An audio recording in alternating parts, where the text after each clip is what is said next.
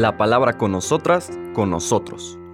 Una reflexión de la palabra cotidiana en diálogo con el acontecer de la comunidad universitaria.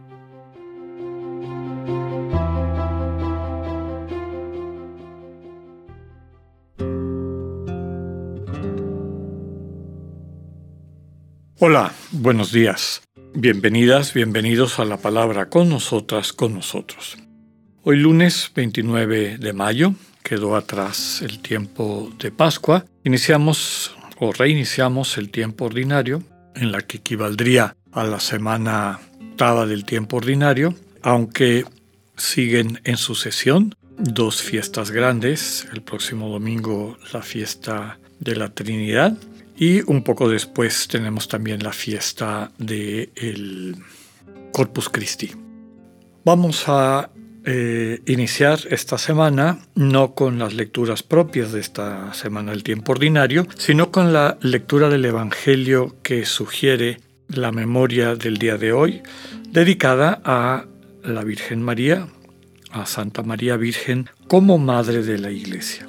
Esta, este título, esta advocación de la Santísima Virgen la ratificó el Papa Paulo VI en 1964, reconociendo dentro de la historia de la Iglesia lo que ya era parte de la devoción popular, reconocer a María como madre de cada uno de los creyentes y desde luego de toda la Iglesia. Fue en este tiempo también cuando en la letanía lauretana del final del del eh, rosario se agregó esa advocación de María como reina de la iglesia, como madre de la iglesia. Vamos ahora a leer del Evangelio de San Juan, en el capítulo 19, los versículos del 25 al 34. En aquel tiempo, junto a la cruz de Jesús estaban su madre, la hermana de su madre, María la de Cleofás, y María Magdalena. Al ver a su madre y junto a ella al discípulo que tanto quería, Jesús dijo a su madre, Mujer, ahí está tu hijo. Luego dijo al discípulo, Ahí está tu madre. Y desde entonces el discípulo se la llevó a vivir con él. Después de esto, sabiendo Jesús que todo había llegado a su término, para que se cumpliera la escritura, dijo, Tengo sed. Había allí un jarro lleno de vinagre los soldados sujetaron una esponja empapada en vinagre a una caña de hisopo y se la acercaron a la boca. Jesús probó el vinagre y dijo, Todo está cumplido. E inclinando la cabeza, entregó el Espíritu. Entonces los judíos, como era el día de la preparación de la Pascua, para que los cuerpos de los ajusticiados no quedaran en la cruz el sábado, porque aquel sábado era un día muy solemne, pidieron a Pilato que les quebraran las piernas y los quitaran de la cruz. Fueron los soldados, les quebraron las piernas a uno y luego al otro de los que habían sido crucificados con Jesús. Pero al llegar a él, viendo que ya había muerto, no le quebraron las piernas, sino que uno de los soldados le traspasó el costado con una lanza e inmediatamente salió sangre y agua. Palabra del Señor. Bueno, esta lectura, tomada del relato de la pasión en el Evangelio de San Juan, está elegida para esta memoria del día de hoy de María como Madre de la Iglesia, precisamente por esta escena en la cual, estando María a los pies de la cruz, el Señor le muestra al discípulo amado como su hijo y al discípulo amado a María como su madre. Ya hemos dicho en otras ocasiones que esta figura del discípulo amado, que en ningún momento del Evangelio de Juan se identifica con un nombre, nunca dice y Juan el discípulo amado, sino que la tradición de la Iglesia lo ha vinculado con el autor del Evangelio, pero muy probablemente en el origen de la escritura de este Evangelio de Juan era una figura, podemos decir, catequética, mistagógica. Discípulo amado es todo creyente, toda creyente que entiende, ama, se acerca, vive en intimidad profunda con el Señor Jesús. Recuerden ustedes que en los primeros 12 capítulos del Evangelio de Juan en ningún momento aparece esta figura. Empieza del capítulo 13 en adelante vinculada o vinculado al relato de la pasión y del encuentro con el Señor resucitado. Por lo tanto, es muy probable que esta parte del Evangelio fue escrita para que todas y todos nos pongamos en el lugar del discípulo amado cada vez que esta figura aparece en el Evangelio. Los Evangelios, recordemos que no fueron escritos para ser estudiados como a veces lo hacemos ahora, meramente desde una perspectiva literaria o inclusive exegética, teológica. Los evangelios se escribieron para ser leídos, es decir, proclamados a un pueblo que los escuchaba y a un pueblo que pertenecía a una cultura oral.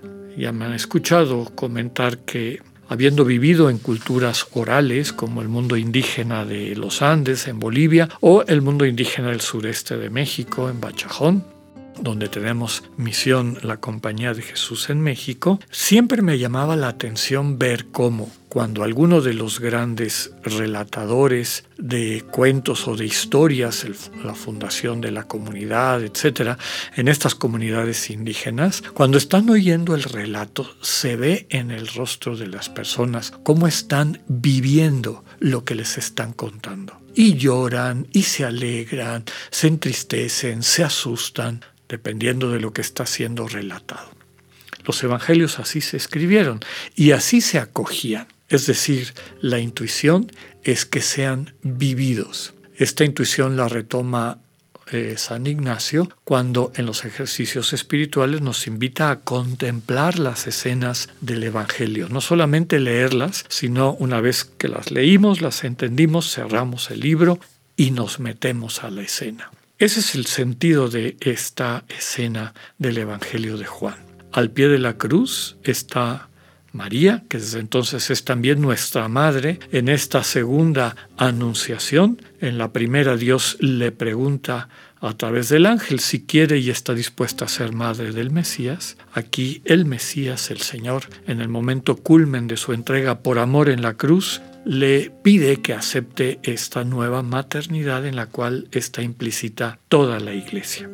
María eh, se convierte, por lo tanto, así en madre de todos los creyentes, de todas las creyentes, y los creyentes y las creyentes, estos discípulos amados, discípulas amadas que somos tú y yo, tomamos este compromiso también de acoger a María en nuestra casa, es decir, en nuestro corazón. María convertida entonces como madre y maestra, aquella que nos va conduciendo al encuentro con su Hijo. El resto de la lectura del Evangelio del día de hoy nos presenta el final de la vida del Señor, el cumplimiento de todo. Aquí en la traducción que nos ofrece la Conferencia Episcopal Mexicana, el Señor en el momento de morir dice todo está cumplido. En el fondo dice todo está consumado, es decir, lo que se me pidió lo llevé a cabo, lo llevé a buen fin. Y entonces entrega el espíritu. Algunos autores dicen que espíritu habría que escribirlo con E minúscula, subrayando que está entregando su espíritu como verdadero ser humano, verdadero hombre, en manos del Padre. Otros autores dicen que habría que escribir espíritu con E mayúscula, tomando en cuenta eh, el final del Evangelio de Juan que comentamos las semanas anteriores, en las cuales el Señor promete el Espíritu que va a mandar, con mayúscula, el Espíritu Santo. Podríamos decir que ambas cosas tienen sentido. El Señor entrega su vida para que tengamos vida y quien de ahí en adelante va dinamizándonos en esta relación de amor con el Señor Jesús, de comunión con Él y capacitándonos para construir la comunión de la iglesia, es este espíritu que nos da. Por eso se ha dicho que al pie de la cruz nace la iglesia. El símbolo del agua, bautismo, y de la sangre, Eucaristía, que brotan del corazón rasgado, herido del Señor Jesús, vuelven a subrayar esta este inicio de una vida eclesial. Que sepamos acoger el don de María como Madre de la Iglesia, Madre de cada una y cada uno de nosotros. Que así sea, que tengan un buen día, Dios con ustedes.